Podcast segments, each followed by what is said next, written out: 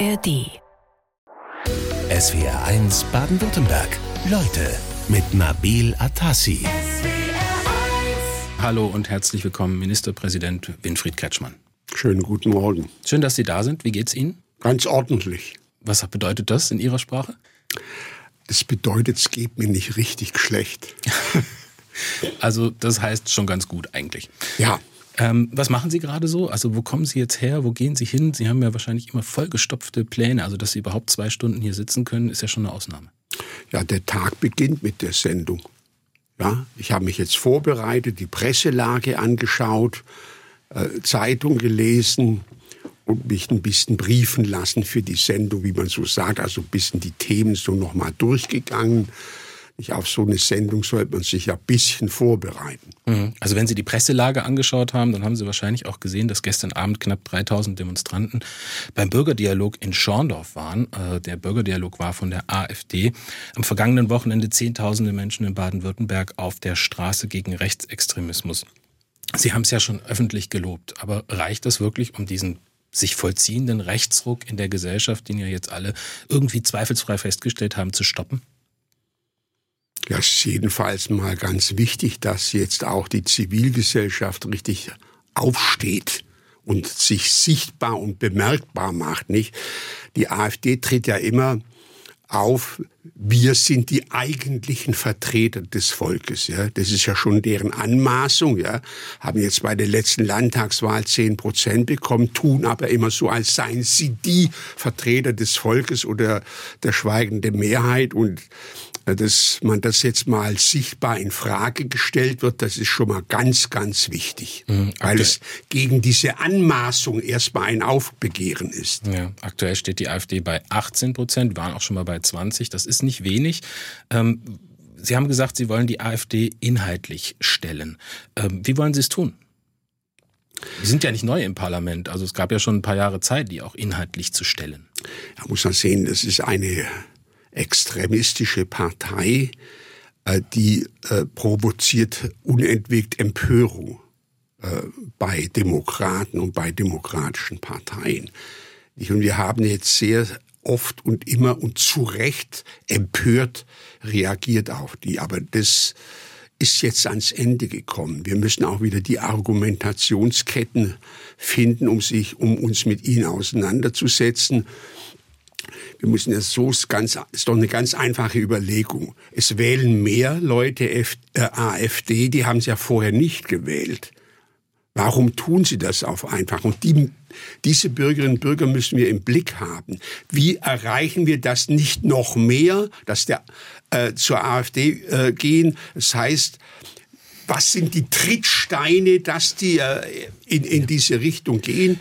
Und äh, das sind natürlich erstmal nicht Leute mit einem rechtsextremistischen Weltbild, sondern denen passen bestimmte Dinge nicht und auf die müssten wir argumentativ besser eingehen. Aber meinen Sie, es bringt so viel, als wenn jetzt Grüne, äh, CDU, SPD äh, und die FDP, also die alten Parteien, sogenannten Altparteien, die Menschen jetzt erklären, wie rückwärtsgewandt äh, oder nicht interessiert am inhaltlichen Diskurs jetzt die AfD äh, ist, äh, weil ähm, die Menschen haben doch schon längst, sage ich mal, die Erreichbarkeit äh, gar nicht mehr, die wollen auch gar nicht mehr überzeugt werden, sondern die haben sich im Grunde schon verabschiedet. Meinen Sie, das ist noch möglich, die Leute, die jetzt sagen, wir haben, wir wählen die AfD noch zu erreichen? Also die, die schon ein geschlossenes Weltbild haben, die bekommt man schwer zurück. Ja, aber vielleicht die, die auch unzufrieden ja, sind. Es geht ja erstmal den Aufwuchs zu stoppen. Hm. Wir sehen ja, dass sie immer weiter aufgewachsen sind. Und das kann man nur mit, mit Argumenten, indem man das einfach nicht nur behauptet, sondern einfach überzeugend den Leuten darlegt, dass zum Beispiel wenn die AfD was zu sagen hätte, gefährdet das den Wohlstand der Leute. Also das, worüber sich ja viele aufregen dass sie ja den Eindruck haben, sie werden schlecht behandelt in den ganzen Gerechtigkeitsfragen, dass das immer noch schlimmer würde, wenn die äh, an die Macht kämen, nicht? Und das müssen wir überzeugend darlegen, reingehen in, in diese kritischen Prozesse. Ich war zum Beispiel letzte Woche äh, bei den Bauern, also rein ins Getümmel argumentieren, vor allem gut zuhören, äh, was brennt den Leuten auf den Nägeln. Nur dann kann man doch verhindern, dass die AfD da Teile so einer Protestbewegung kapert, wenn man die Leute überzeugt, wir denken an euch, wir stehen an eurer Seite und wir haben das im Blick, wie es euch geht mhm. und nehmen das sehr ernst. Haben Sie das in den letzten Jahren ein bisschen verpasst? Nein, das, da nah dran zu sein an den Leuten? Nein, das will ich nicht sagen, äh, dass wir es verpasst haben. Äh, aber wir erreichen einfach die Leute nicht mehr so. Schauen Sie mal, wir, wir machen Interviews mit Zeitungen, ja. Aber immer weniger haben eine Zeitung abonniert oder lesen sie. Dann schauen wir den Pressespiegel morgens an und denken, aha, so kommt es jetzt irgendwie an, was wir da so machen und erzählen. Derweil lesen das viele Menschen gar nicht mehr. Es spielt vieles in diesen sogenannten sozialen Netzen an. Das sind wir zu wenig präsent. Das ist die AfD viel weiter vorne als die anderen Parteien. Das sind tiefe Umbrüche, auch in der Kommunikation, auf die wir besser reagieren müssen. Und wir müssen auch wieder stärker direkt ins Getümmel oder in die Protestbewegung rein, mit, mit den Leuten reden, nicht nur mit Verbänden, sondern mit den Leuten selber. Herr Kretschmann, wir haben gerade darüber gesprochen, äh, es äh, mit den sozialen Medien, also man erreicht die Leute nicht mehr da, wo sie sind. Da hat die Politik vielleicht ein bisschen was verpasst, beziehungsweise die Bundes, äh, die Landesregierung auch. Jetzt, haben, jetzt wurde angekündigt, dass sich also ein breites Parteienbündnis im Landtag in Baden-Württemberg ähm, zusammensetzen soll. Und äh, was versprechen Sie sich davon? Ich meine, das Bündnis gibt schon lange. Ich meine, alle demokratischen Parteien stehen klar gegen das, was die AfD will. Gegen Nationalismus, gegen Extremismus und gegen eine rückwärtsgewandte Politik. Das waren wir schon sehr, sehr lange. Und jetzt müssen wir es einfach deutlicher machen, äh, worum es eigentlich geht, nämlich um unsere verfassungsmäßige Ordnung. Wollen wir diese de liberale Demokratie weiter so haben, mit dem besten, mit der besten Verfassung, die Deutschland je hatte? Oder wollen wir woanders hin, in, in eine autoritäre Demokratie, nicht wie Ungarn oder gar in Diktaturen, mhm. nicht, äh, nicht und darum geht es und das muss man äh, sehr bedacht und klug machen. Aber da verstehe ich Sie jetzt, dass Sie eigentlich ein Parteiverbotsverfahren gegen die AfD befürworten. Ihr Parteikollege Robert Habeck, der ist da sehr skeptisch. Ich auch. Ja, aber äh, wie wollen Sie, also was meinen Sie dann mit liberale Demokratie so behalten? Also doch strengere Regeln oder wie soll das sein? Nein, ich meine, letztlich kann die Demokratie nur, nur durch Demokraten verteidigt werden. Nicht darum sind jetzt diese Demonstrationen wichtig. Sie sind gerade deswegen wichtig, weil sie nicht Parteien organisiert haben. Die kamen aus der Zivilgesellschaft selber heraus. Das ist das eigentlich starke, starke Signal. Aber auch darauf müssen wir reagieren und in diesen Konsens mit reingehen und einfach mal sagen, Leute, hier kann jeder glauben und denken, was er will. Aber so wie unsere Gemeinwesen konstituiert ist, nicht? Äh, Verfassung heißt Englisch Constitution. Das ist ein gutes Wort. Das müssen wir wirklich schützen und bewahren und verteidigen. Darum geht es. Ja, wenn wir auf den inhaltlichen Diskurs gehen, wie erleben Sie denn die AfD im Landtag in Baden-Württemberg? Denn wenn man jetzt einen AfD-Vertreter fragen würde, der würde natürlich nicht sagen, dass wir einen nationalistischen Staat haben wollen, sondern die würden das eher verneinen und sagen, wir wollen inhaltlich arbeiten, wir sind eine konservative Partei. Wie erleben Sie die AfD das im tun Landtag? Sie aber nicht. nicht. Man merkt das in fast jeder Landtagsdebatte, landen Sie immer beim selben Thema bei der Migration, bei Flüchtlingen, bei Ausländern. Das war übrigens schon bei den Republikanern so. Immer landen sie bei diesen Themen. Das heißt, daran sieht man schon, sie führen alle Probleme der Welt auf ein Thema zurück. Daran sieht man schon, äh, wie die gestrickt sind, nicht? Das ist die, das ist die Partei des Vorurteils. Jetzt müssen wir ja mal sehen, äh, diese Entwicklungen haben wir auf der ganzen Welt. Deswegen kann es nicht einfach auch nur an der Ampel liegen, was ja. manchmal immer behaupten. Aber vielleicht bleiben wir mal kurz in Baden-Württemberg. Also die Frage ist ja, wenn Sie entlang des Diskurses nicht gut mit der AfD zurechtkommen, aber trotzdem viele Menschen äh, das verfangen, was da gesagt wird, müssen Sie dann nicht vielleicht die Leute viel mehr mit ihren eigenen Inhalten überzeugen? Wäre das nicht der richtige Weg? Ja, Über Social Media zum Beispiel? Äh, absolut ist das der richtige Weg. Anders geht es überhaupt nicht. Und das muss man dann in Auseinandersetzung mit deren Thesen machen. Wir müssen noch sehen, äh, weil es auf der ganzen Welt so ist, äh, muss es doch tiefere Gründe haben. Das sind die tiefen Krisen und Herausforderungen, unter, der, unter denen wir stehen. Das ist der Klimawandel.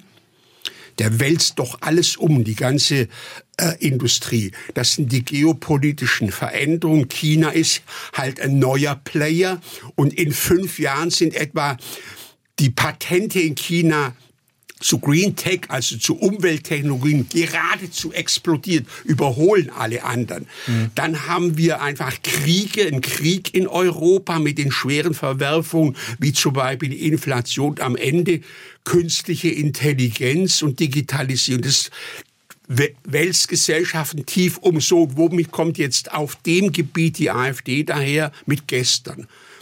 Die Partei hat nur einen Gang, das ist der Rückwärtsgang. Sie will den Leuten sagen, ja, früher war es ja ganz toll und dahin müssten wir zurück. Ja. Aber es gab es in der Geschichte der Menschheit noch nie, dass man einfach zurück konnte. Wir müssen ja die Zukunft gestalten und nicht die Vergangenheit. Wir schauen in die Zeitungen der letzten Tage mit dem Ministerpräsidenten des Landes, mit Winfried Kretschmann heute in SWR 1. Leute, und da lohnt sich erstmal ein Blick in die Wirtschaftsspalten. Da kann man ja so gemischte Gefühle bekommen, äh, wenn man von Entlassungen liest bei ZF in Friedrichshafen oder bei Bosch oder wir haben gerade gesprochen von SAP aus ganz unterschiedlichen Gründen entlassen viele Menschen. Aber wir bleiben mal bei der Automobilzulieferersparte. Solche Zeilen häufen sich ja in letzter Zeit. Der große Automobilstandort Baden-Württemberg, die Basis des wirtschaftlichen wirtschaftlichen Erfolgs. Ist es damit vorbei? Das glaube ich nicht. Sondern wir sind in einem Prozess des Wandels, ja, bei den Antrieben, ja. Es geht jetzt einfach an andere Antriebe, nicht? Und der Elektromotor, der ist halt ein ganz anderes Teil als ein Verbrenner. Der hat zum Beispiel sehr viel weniger Teile. Dann Digitalisierung des Autos. Wir gehen ja hin zu assistiertem und später autonomen fahren. Das heißt, die Autos von heute sind eigentlich Smartphones auf Rädern. Und das wälzt die Branche in einem Maß und einer Geschwindigkeit um, äh, dass man manchmal äh, den Überblick verlieren kann. Ich, und äh, das haben wir in allen Branchen. Wir haben einfach einen enormen Wandel. Sowas gab es aber in der Geschichte der Menschheit öfter. Und das kann man einem nicht verwundern, dass das nicht alles glatt über die Bühne geht. Ist klar, aber wir müssen an diesen Wandel bewältigen. Wir müssen es schaffen in eine neue Zukunft. Es stehen ganz neue Konkurrenten auf der Welt. Die Chinesen greifen jetzt mit ihren Elektroautos an. Es war bisher nicht so. Und dem müssen wir uns stellen und nicht denken, ha, zurück zum Verbrenner. Wie, wie die AfD. Das ist natürlich einfach Blödsinn. Der ja. Zug ist abgefahren. Bleiben wir mal kurz dabei. Die äh, Automobilhersteller, sagen viele, haben diese Entwicklung ein bisschen verschlafen. Äh, auch hier in Baden-Württemberg, da wird sich vieles ändern. Die Jobs, die verloren gehen, kann man vielleicht nicht an anderer Stelle wieder schaffen. Ähm, welche, welche Antworten haben Sie als Politik auf diese große Fragestellung? Ja, ich habe eine Antwort gegeben. Ich habe vor sieben Jahren den Strategiedialog Automobilwirtschaft eingeführt, weil ich immer dachte, bei den Gipfeln von der Kanzlerin, diese berühmten Dieselgipfeln, da rennt man immer einem Problem hinterher. Jetzt habe ich ein Format geschaffen, da sind alle zusammen. Die großen Automobilkonzerne, die Zulieferer, die Wissenschaft, die Gewerkschaften, aber natürlich auch die Zivilgesellschaft, also letztlich auch die Kunden, da hocken alle wirklich am Tisch, die Kommunen. Denken Sie mal, es geht um Ladeinfrastruktur, das müssen Sie ja mal ausrollen. Es muss ja überall geladen werden. Da braucht Sie alle Akteure und das ist der richtige Weg. Und heute ist jedenfalls unsere Automobilindustrie mal auf der Überholspur. Ich habe ja noch nicht gesagt, dass die anderen schon überholt haben. Wir sind jetzt auf der Überholspur und darum sehe ich das erstmal positiv. Bin sicher, noch ein Jahr, dann wird es auch preislich noch mal ganz andere Autos auf den Markt kommen. Die Reichweiten haben wir schon enorme Fortschritte äh, gemacht. Ich selber fahre ja ein voll elektrisches Fahrzeug, Reichweite über 700 Kilometer. Und die können Sie auch wirklich abrufen?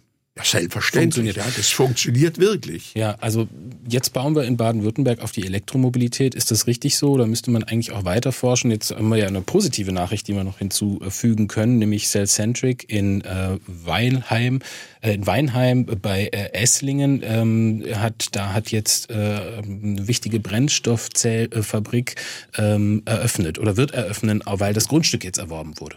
Also wir sind technologieoffen. Ja, aber man muss sehen, also das heißt, es gibt auch Refuels, das sind Kraftstoffe, die werden mit regenerativen Energien erzeugt. Wasserstoffmotor macht gerade Bosch mit dem Konsortium Brennstoffzelle, was Sie gesagt haben. Aber beim PKW ist es sichtbar, äh, die Batterieelektrik. Also man, wir sind technologieoffen, es wird auch geforscht. Aber wir forschen ja auch bei Batterien. Auch das ändert sich und wird besser und preiswerter. Also Technologieoffenheit ist ganz entscheidend wichtig, aber das heißt nicht Beliebigkeit. Man muss sich ja mal entscheiden. Das entscheiden natürlich nicht wir, das entscheidet ja letztlich die Wirtschaft. Und der Markt. Und der Markt.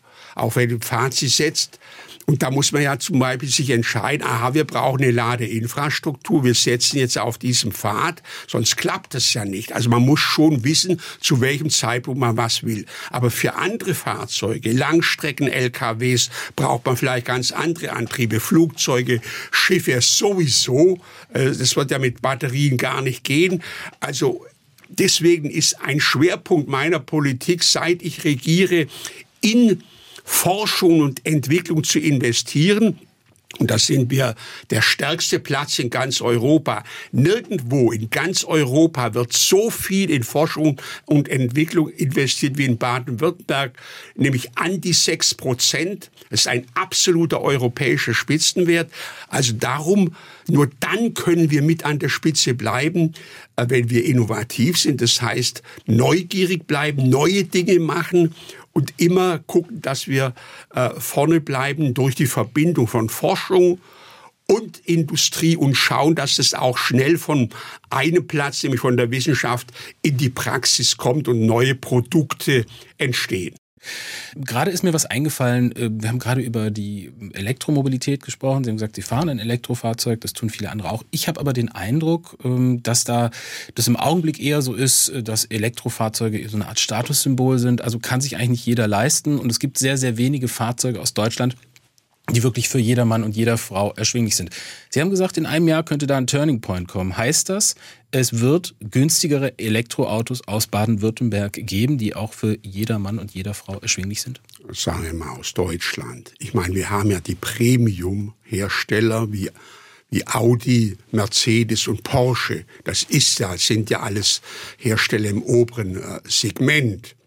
Ja, die gehen jetzt vielleicht nicht ganz runter ja, sondern das ist eine Aufgabe äh, von VW. Mhm. Ich, Sie müssen davon ausgehen, ich bin natürlich mit die, den äh, Chefs dieser Unternehmen immer in Kontakt. Also davon bin ich fest überzeugt und habe die Ansagen. Ist aber auch ganz logisch. Ich meine, wir stehen ja im Wettbewerb. Das, das muss die Automobilindustrie einfach machen. Mhm. Und, und das können wir auch. Äh, also da bin ich zuversichtlich. Sie haben gesagt, da aus China, äh, da kommt die Welle. Wenn ich über Ihren äh, Strategiedialog mal nachdenke, was kriegen Sie da für Rückmeldungen? Also sind wir wirklich in Baden-Württemberg auf der Überholspur oder müssen wir uns vielleicht äh, diversifizieren? Es gibt ja diverse Nachrichten, zum Beispiel, dass Nokia in Ulm in einen Standort investiert mit fürs Chip-Design.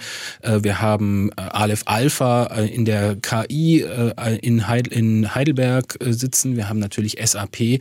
Muss sich Baden-Württemberg wirtschaftlich mehr diversifizieren? Diversifizieren? Ja, es tut es aber schon. Ich habe zum Beispiel den zweiten Strategiedialog heißt Gesundheitsstandort Baden-Württemberg. Ja, das, also jeder Baden-Württemberg, wenn man den im Schlaf weg kann, der aufzählen Fahrzeugbau, Maschinenbau, Anlagenbau. Das weiß jeder. Das sind unsere Kernbranchen. Dass wir auch ein ganz wichtiger Medizinstandort sind, dass in der ganzen Medizinbranche mehr, viel mehr Leute beschäftigt sind wie in der Fahrzeugbranche. Das wissen viele nicht, aber es, allmählich wird es deutlich. Wir sind der führende Gesundheitsstandort. Darum investieren wir auch da und bringen das zusammen. Nicht auch da wird mal wie künstliche Intelligenz eine überragende Rolle spielen, etwa bei der Diagnose von Krankheiten, wenn man dann noch die Entschlüsselung des menschlichen Genoms nimmt, dann gehen wir hin zu einer personalisierten Medizin, wo man sagt, du äh, Anton Meyer brauchst dieses Medikament, dir hilft das einem anderen nicht. Auf der Spur sind wir. Also das, das machen wir schon, ja. Künstliche Intelligenz, Sie haben es genannt, Aleph Alpha, das einzige europäische Unternehmen aus Baden-Württemberg. Wir sind die erste Verwaltung, die überhaupt KI, künstliche Intelligenz, anwendet in der Verwaltung. Mhm. Also das machen wir schon, schauen, dass wir auch andere Standorte, äh, andere Branchen stärken. Was viele ja auch nicht wissen, Sie haben auch einen Strategiedialog Landwirtschaft äh, etabliert, Gesprächs- und Arbeitsformat der Landesregierung äh, mit Landwirtschaft Landwirtschaftsexpertinnen und Experten, aber vor zwei Wochen in Erlenbach, da wurden sie von den Bauern trotzdem ausgebuht. Äh, Gibt es da noch keine Ergebnisse oder vielleicht resultierend auch mal konkrete Verbesserungen? Ja, der ist angelegt bis Oktober nächsten Jahres, ja. Und äh, da wollen wir ja Ergebnisse haben, die auch funktionieren, die belastbar sind. Jedenfalls sehen Sie daran, wir brauchen nicht erst Traktorendemonstrationen, um zu wissen, dass da was im Argen liegt. Das haben wir schon sehr früh erkannt und deswegen das gemacht. Stehen Sie, das ist immer dasselbe. Sie müssen zusammenführen. bei den, äh, in der Landwirtschaft müssen Sie doch zusammenführen die Bauern, den Handel und die Verbraucher. Und nur wenn die sich mal committen, dann können wir Fortschritte äh, erzielen. Ich, Jetzt hatten wir zu bei Preissteigerung bei den Lebensmitteln.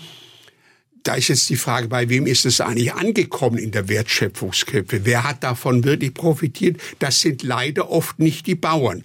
Also müssen wir doch dann was ändern, dass die, die letztlich produzieren, auf dem Acker, auf der Wiese, im Stall, dass die auch von den Erträgen leben können. Das, muss sehen, der, jetzt die, diese Übernachtaktion der Bundesregierung, das geht natürlich nicht, aber in Wirklichkeit liegen die Probleme tiefer und der Agrardiesel hat nur das Fass zum Überlaufen gebracht. Sie haben sich da ja genauso wie äh, Cem Özdemir, der Bundeslandwirtschaftsminister, relativ schnell an die Seite der Bauern gestellt. Äh, tun Sie damit nicht Ihrer Partei, die ja mit in der Ampel ist, äh, erweisen Sie denen da nicht einen Bärendienst oder ist Ihnen das egal als Landespolitiker? Ich habe das für einen schweren Fehler gehalten und da muss man das auch sagen. Und äh, ich bin ja im, im, Kontakt sofort gewesen am nächsten Tag mit dem Landwirtschaftsminister, habe auch den anderen gesagt, dass das äh, so nicht geht. Äh, also wir müssen immer entlang der Sache entscheiden. Natürlich bin ich auch loyal natürlich äh, zu, zu den Bundesgrünen, aber sozusagen es geht nur der Sache entlang. Blinde äh, Loyalität ist nicht sinnvoll in der Politik. 105 Millionen Euro will das Land Baden-Württemberg zum Ausbau von Kita-Betreuungsplätzen zur Verfügung stellen. SW1 Leute mit Ministerpräsident Winfried Kretschmann. Herr Kretschmann, das ist eine Menge äh, Geld, aber reicht das aus, um den massiven Mangel an Betreuungsplätzen, circa 60.000, zu beheben und die 20.000 fehlenden Fachpersonalmenschen zu holen? Ich muss erst mal sehen, für Kitas sind die Kommunen verantwortlich. In erster Linie und nicht das Land. Das darf man mal nicht verwechseln. Wir betreiben keine Kitas. Das machen die Kommunen, die freien Träger, vor allem die Kirchen. Die kriegen und wir Geld bezuschussen das. Ja. Mhm. Also erst mal ist es eine Aufgabe der Kommunen. Das äh, machen wir nicht selber. Ja, aber die kriegen ja Geld von Ihnen, die Kommunen. Klar. Insofern ist es ja schon ein Thema, das auch auf Landesebene besprochen wird. Ja, aber das ist ja erstmal gar nicht eine Frage des Geldes, ob wir genug Personal haben. Ja, sondern das ist, äh, das muss, man muss Menschen haben, die es einfach machen wollen und machen. Ja, auch das ist eine Aufgabe der Kommunen, dieses Personal zu bekommen. Wir machen da gemeinsame Kampagnen äh, mit, mit denen. Aber erstmal haben wir, das ist eines der großen Probleme, überall einen dramatischen Fachkräftemangel. Und da ist er natürlich besonders gravierend, denn wenn die äh, Eltern, die arbeiten wollen, äh, keine gute Kinderbetreuung haben, können sie das ja in dem Maß, wie sie das wollen, nicht machen. Entsteht wieder neuer Fachkräftemangel. Mhm. Also wir sind an diesem Thema dran, aber das ist in erster Linie eine Aufgabe unserer Städte und Gemeinden. Und mhm, trotzdem muss man ja sagen, Baden-Württemberg als Land ist bundesweit weiterhin Schlusslicht, wenn es um die Betreuungsquote bei den unter Dreijährigen geht. Da gibt es ein Gap zwischen der Betreuungs Anspruch und der Betreuungswirklichkeit, die liegt in fast keinem anderen Land in dieser Altersklasse höher. Das muss doch irgendwie auch ein Thema haben wir in den Altersklassen darüber die beste Betreuung bundesweit, die es überhaupt gibt. Das mussten wir jetzt etwas lockern durch eine Öffnungsklausel gegenüber den Gemeinden, damit die darauf flexibler reagieren können. Also wir haben schon die kleinsten Gruppengrößen äh, und so weiter. Ja, das war in Baden-Württemberg ein Problem, ja, dass äh, das erstmal äh, große Teile der Bevölkerung gar nicht so gewollt haben. Das darf man mal nicht vergessen, ja. Mhm. Wir merken es auch an der Grundschule. Wir haben große Probleme, ganztagesverbindliche Ganztagesgrundschulen hinzubekommen, ja. obwohl ich das für sehr, sehr wichtig halte. Ich daran sieht man, das sind, war die baden-württembergische Bevölkerung zurückhaltend sehr viele Jahre. Und das hat sich erst in den letzten Jahren dann auch richtig geändert. Es gibt ja Vorschläge, zum Beispiel auch aus dem baden-württembergischen Landtag, dass man die Öffnungszeiten flexibilisieren sollte oder sowas wie Kita-Platz-Sharing. Da frage ich Sie jetzt vielleicht einfach mal als Ministerpräsidenten nach Ihrer Meinung, weil ich würde sagen, das geht komplett an der Realität der Eltern vorbei. Das haben wir aber gemacht. Wir haben diese Öffnungsklausel gemacht. Die äh, Kommunen können von Standards abweichen und das flexibler machen, weil was sollen sie sonst machen? Wenn sie nicht genügend Erzieherinnen haben, bleibt doch gar nichts anderes übrig. Und das müssen sie dann mit den Eltern selber besprechen, wie, sie, wie man das am besten macht. Äh, mit diesem Mangel zurechtzukommen. Und auf Dauer müssen wir alles dafür tun, dass wir halt genügend Kräfte haben. Mhm. In den Grundschulen, wo wir selber verantwortlich sind, machen wir das, haben die Studienplätze um 400 erhöht, äh, damit wir da besser reinkommen. Aber Fachkräftemangel haben wir nun mal praktisch in jeder Branche. Die Jahrgänge werden schwächer. Es scheiden Millionen aus dem Erwerbsleben aus in den nächsten zehn Jahren und jeder kämpft jetzt um das Personal. Ich stelle Ihnen jetzt mal eine Frage und zwar äh, kommt die von einem Hörer Jürgen Rehberger aus Neckargmünd. Der möchte wissen, warum äh, haben wir keine gebührenfreien Kindergärten, wie das zum Beispiel in Rheinland-Pfalz der Fall ist. Das wäre doch zum Beispiel. Weil das sehr teuer ist, ganz einfach. Es ist sehr teuer und wir brauchen das Geld äh, für andere Dinge. Auch das ist eine Aufgabe der Gemeinden. Es gibt einzelne Gemeinden, die das machen, äh, sondern wir haben in Qualität investiert. Das muss man einfach sehen. Und das war auch der richtige Weg. Wir brauchen mehr Qualität in der Betreuung. Wir, wir sind ja bildungsmäßig schwer nach hinten gerutscht wie ganz Deutschland. Wir müssen also da investieren, dass das besser wird. Das, und dafür brauchen wir sehr, sehr viel Geld. Wir machen jetzt zum Beispiel Sprachförderpakete für die Kitas und die Grundschulen. Das sind mittlere dreistellige Millionenbeträge, das ist für einen Haushalt viel. Also man muss schon überlegen, wo wird das Geld am dringendsten gebraucht. Also ist im Augenblick nicht drin. Und die Kindergartengebühren sind ja in der Regel sozial gestaffelt. Also das finde ich ist schon der richtige Weg. Nach der Kita kommt die Schule und da steht in Baden-Württemberg eine Art Rolle rückwärts an. Nach fast 20 Jahren kehrt das Land wohl wieder zum, zum neunjährigen Gymnasium zurück. Ministerpräsident Winfried Kretschmann, SWR sollte, Sie waren selbst mal aktiver Lehrer, sind eigentlich dagegen, von G9 oder von G8 wieder zurückzugehen. Jetzt haben Sie so dem Druck des Volksantrags und des Bürgerforums nachgegeben. Warum? Man kann nicht auf Dauer gegen die Mehrheit der Bevölkerung regieren. Das kriegt man einfach nicht hin, das ist auch nicht sinnvoll. Mhm. Alle wollen das praktisch. Ja, wir haben 90-prozentige Mehrheiten. Haben wir ein Bürgerforum eingerichtet. Auch das kam zu dem Ergebnis. Zum Beispiel auch die Schulleiter, auf deren Meinungen gebe ich sehr viel, weil die haben einen Überblick und kennen sich auch. Auch da war es eine überwältigende Mehrheit. Äh, und äh, das werden wir jetzt einfach äh, machen müssen. da habe ich eine Rückmeldung auch aus Heidelberg. Da kam gestern die Nachricht gerade in der Rhein-Neckar-Zeitung, die Heidelberger Schulen würden eine Rückkehr zu G9 befürworten. Es geht wohl um die vollgepackten äh, Stundenpläne der Schüler. Also man sagt immer, ja, G9, da hat man bessere Persönlichkeitsentwicklung, weil bei G8 hat man ja gar keine Zeit mehr. Die Stundenpläne sind so vollgepackt. Jetzt ist aber die Sorge bei der Rückkehr bei, auf G9, dass es da einfach genauso sein wird, weil es wird ja schon darüber gesprochen, dann neue Fächer einzuführen. Klar, das werden wir sicher auch machen, nicht? Äh, wir, wir brauchen äh, Informatik im weitesten Sinne. Nicht, dass, damit muss sich heute jeder beschäftigen. Wir müssen sehen, wir heute können ja zum Beispiel bestimmte Bilder nur noch Fachleute feststellen, ob die gefälscht sind oder nicht, ob die manipuliert sind oder nicht. Die, unsere Kinder und Jugendlichen kommen in eine völlig andere Welt brauchst eine hohe Urteilskraft. Ist, stimmt das? Ist das eine echte Meldung oder eine Falschmeldung? Ja, es hat ja Ausmaße angenommen. Die sind damals, natürlich, darauf müssen wir die jungen Menschen vorbereiten. Ja, und, äh, ich sage ja immer, man muss schon überprüfen, den Kanon, äh, ob man vielleicht auch mit der Zeit mal was lässt. Ja, mhm. Ich habe ja da mal einen Stein ins Wasser geworfen mit der, mit der zweiten äh, Fremdsprache. Gab es einen Sturm der, der Entrüstung, nur weil ich gesagt habe, äh, in Zukunft macht es einen Knopf im Ohr, kannst dich mit jedem unterhalten, simultan. Ja, das wird so sein in zehn Jahren nicht. Also ich will damit nur sagen, wenn man, man kann nicht immer mehr draufpacken. Der Ansicht bin ich hundertprozentig auch. Dann habe ich mal gesagt, müssen wir noch so viel Rechtschreibung bimsen, wie wir das bisher gemacht haben. Ein Sturm der, Ent, Sturm der Entrüstung. Das macht ja heute auch irgendwie äh, dein Tablet.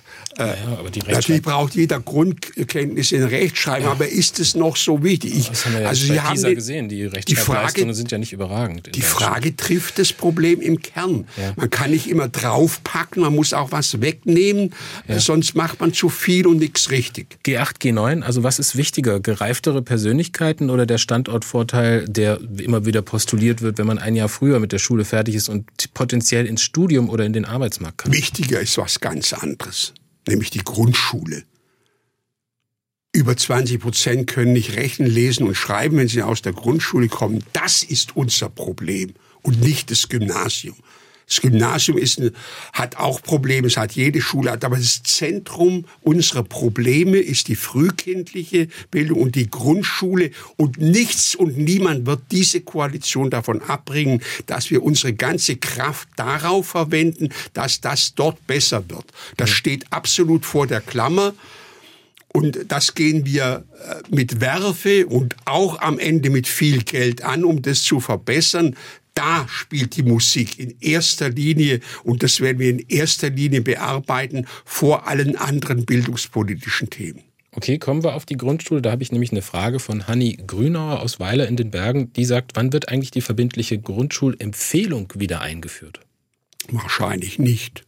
Viele sagen, das sei gut, weil viele Kinder. Ja, aber viele sagen auch, sei nicht gut. Äh, also man kann sowas nicht einfach, wenn man so ein Elternrecht mal äh, forciert hat, das kann man nicht ohne weiteres zurücknehmen. Das sehe ich erstmal nicht. Aber klar ist, wenn wir jetzt ein G9 machen, wird, müssen wir, das wirkt ja auf alle anderen Schularten auch. Zum Beispiel ein Drittel unserer Abiturienten machen ihr Abitur an beruflichen Gymnasien. Die sind schon neunjährig.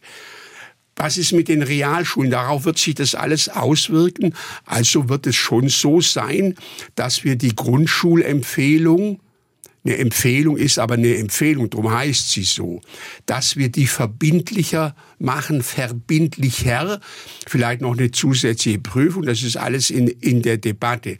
Aber der Hase liegt wo ganz anders im Pfeffer. Wir brauchen wir wieder mehr Erziehungspartnerschaft zwischen Eltern, Haus und Lehrerschaft.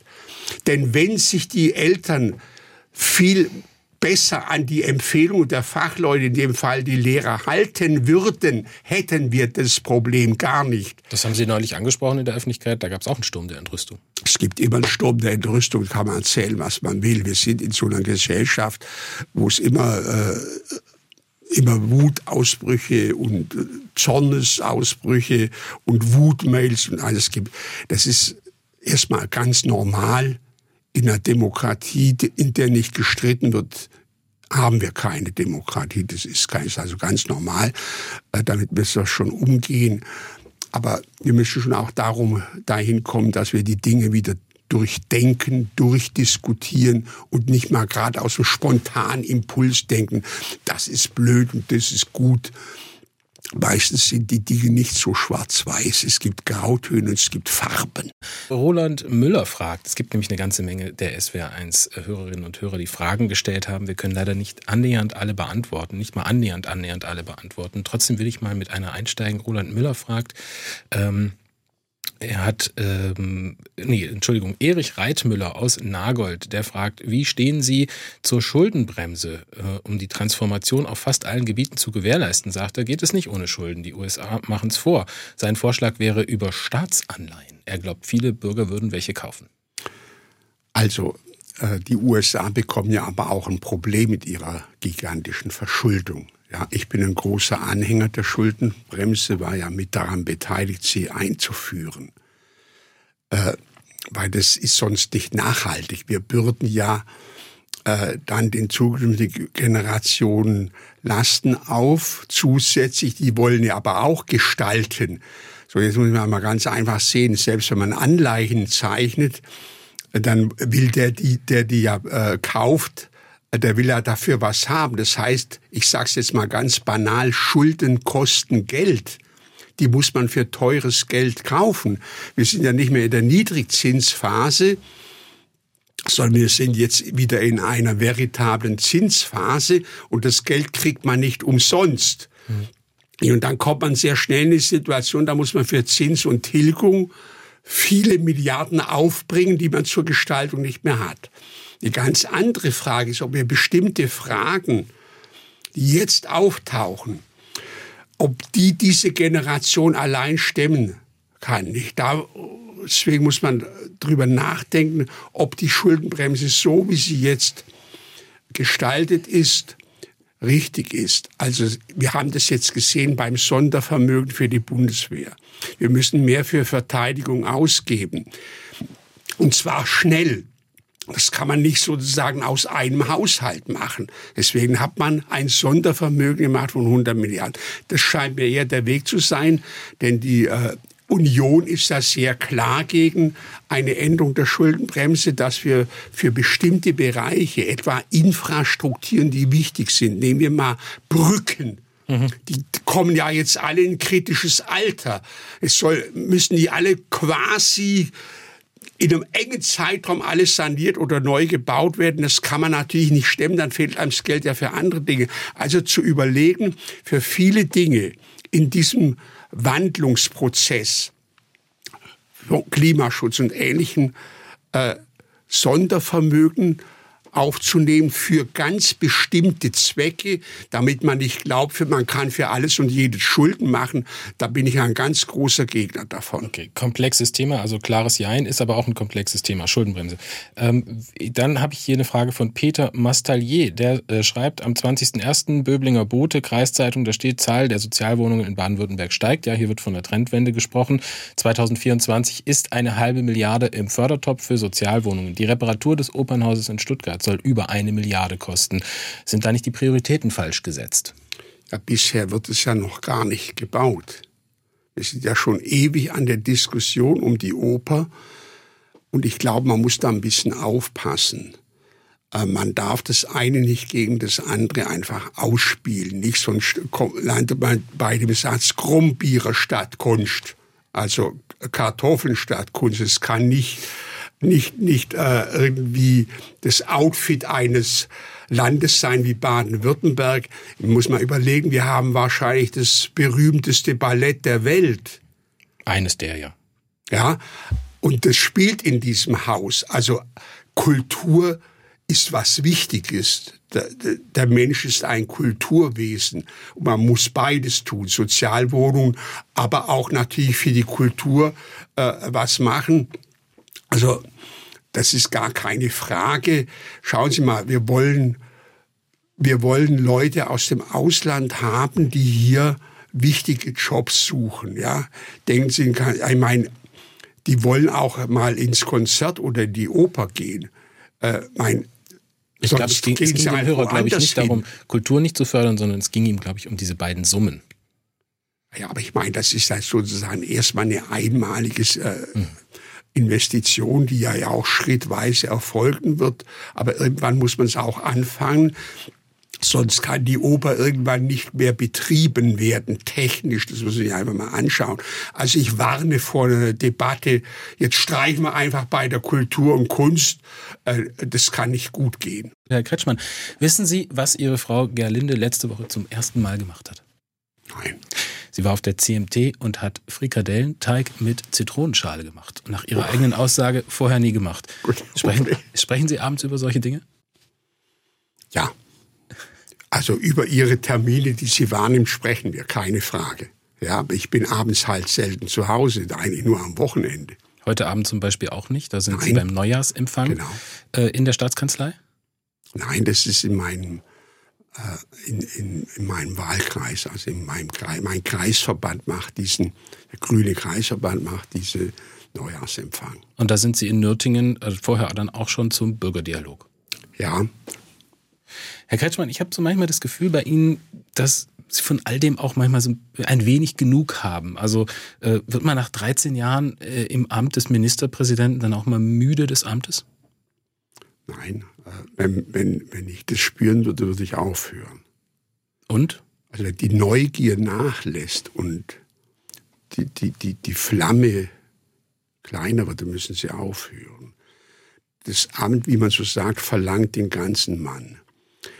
Nicht, äh, natürlich, die vielen Krisen, da wird das Amt schon auch oft zur Bürde. Ja, man ist immer im Krisenmanagement und es ist gefährlich nicht. Man macht dann immer äh, zu sehr das Dringliche und es gibt aber auch Dinge, die sind wichtig und nicht dringlich. Also das, das darf man. Äh, aber Sie sind doch krisenerprobt. Sie wären wir, also in Ihrem Leben auch, Sie wären ja. fast mal aus der Grünen Partei ausgeschlossen worden. Also was kann Sie noch schrecken? Ich bin krisenerprobt, aber das sind jetzt ein bisschen viel Krisen auf einmal. Ja. Es war auch solche, auf die ich gar keinen Einfluss habe. Ich kann den Krieg in der Ukraine nicht beenden. Ja, also das muss man sehen. So weit reicht mein Arm ja nicht und aber mich schüttelt es am Ende ja durch. Viele Fragen der Bürgerinnen und Bürger gehen ja auf solche Dinge zurück, die aber nicht in meiner Macht liegen.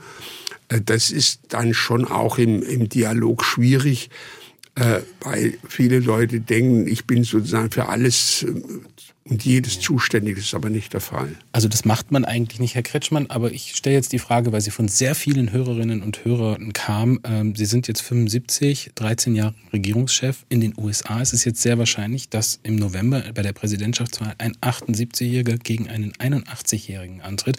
Da möchte Birgit Bauder zum Beispiel wissen, sollte man nicht eine Altersobergrenze für aktive Politiker einziehen?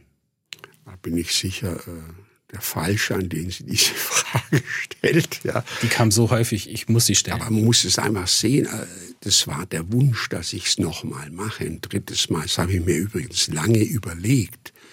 Es war auch der Wunsch aus der Bevölkerung, es war der Wunsch äh, meiner Partei. Ich habe gar nicht, so gut wie niemand gehört, der gesagt hat, er soll jetzt endlich mal aufhören. Ja. Sie, Sie sind ja eigentlich sehr verwöhnt, Herr Kretschmann. Sie sind hohe äh, Popularitätswerte gewöhnt. Jetzt sind die rückläufig. Haben Sie das gewusst, wenn Sie ein drittes Mal machen, dass Sie das Risiko gehen, dass Ihre Beliebtheit dann auch runtergeht? Ja klar, ich meine, das nützt sich ab. Das ist ja schon klar. Ich verstehe auch, die Leute wollen jetzt mal jemand anders haben. Den bekommen sie ja auch in Bälde, nämlich in, in, in, zwei, in rund zwei Jahren sind ja äh, Wahlen. Also so ist es ja nicht. Aber wie gesagt, es war ein Wunsch. Ich habe mich eigentlich sehr schwer getan, äh, das zum dritten Mal äh, machen und habe mich äh, dazu durchgerungen, aber das dann auch gemacht. Und wenn man es macht, dann macht man's. Und äh, generell bin ich gegen Altersgrenzen. Das muss die Bevölkerung entscheiden, wen sie will. Und die Parteien äh, auch. Und ich meine, jetzt schauen Sie mal meine Minister an. Ja, die sind doch alle wirklich, äh, äh sind auch mein Fraktionsvorsitzender, die Minister, der Cem Özdemir, ja, die, die, die als Nachfolger von mir gehandelt werden. Das sind alles Leute, die sind in einem guten Alter für einen Ministerpräsidenten. Wie vertraut sind Sie eigentlich mit Herrn Özdemir? Wie vertraut? Würden Sie ihn als Wegbegleiter bezeichnen? Er ist ja auch schon sehr lange bei den Grünen. Ja klar, ich meine, äh, er ist ja auch ein bisschen ein, ein, ein, Ziehsohn von ihr. Da war er noch sehr jung, wo ich ja. schon mitten in der Politik war. Also wir kennen uns sehr, sehr lange äh, und sind ganz, ganz eng politisch. Sie waren zusammen beim Bürgerdialog in Erlenbach. Da haben Sie zusammen die Proteste der Landwirte ausgemacht. Und dann habe ich ihn da noch beim Kalten Markt in Ellwangen erlebt. Da hat er sich sehr volksnah gegeben. Ist er eigentlich schon gesetzt als Ihr Nachfolger? Nein, das ist er noch nicht. Äh, das muss er erstmal selber entscheiden. Das ist erstmal seine Entscheidung, ob er das machen will. Die muss er erstmal selber treffen. Und da besteht erstmal gar kein großer Handlungszwang. Ja, die Wahl ist ja erst in zwei Jahren. Äh, wird, also, wird er Spitzenkandidat? Also wollen Sie ihn man, haben? Wird man nach der, nach der Kommunalwahl werden wir das, denke ich, besprechen und auch beschließen, wer das wird. Aber warum man das jetzt schon machen soll, dafür gibt es keinen Grund. Äh, Außer, dass ich, Sie heute in SWR1 Leute das schon mal ja, sagen können. Ich meine, ich äh, habe jetzt das Amt und werde es bis zum Ende auch machen, da sich der Koalitionspartner ja weigert, äh, wenn ich zurücktreten würde, würde er ja gar keinen Nachfolger wählen in dieser Legislaturperiode. Fand ich jetzt auch nicht gerade nett, aber ist jetzt halt so. Haben Sie darüber nachgedacht, also früher ich, aufzuhören? Selbstverständlich habe ich darüber nachgedacht. Äh, aber es ist jetzt einmal so, ich werde dieses Amt vorausgesetzt, ich bleibe gesund und fit bis zum Ende machen und äh, ich hoffe, dass ich es auch so machen kann, dass noch wirklich wichtige Spuren gelegt werden, jetzt etwa in der Bildungspolitik.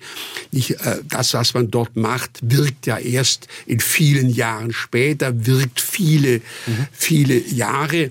Also äh, jedenfalls die Bevölkerung kann sich darauf verlassen, dass ich jetzt äh, irgendwie nicht schon innerlich Abstand genommen haben, Stück.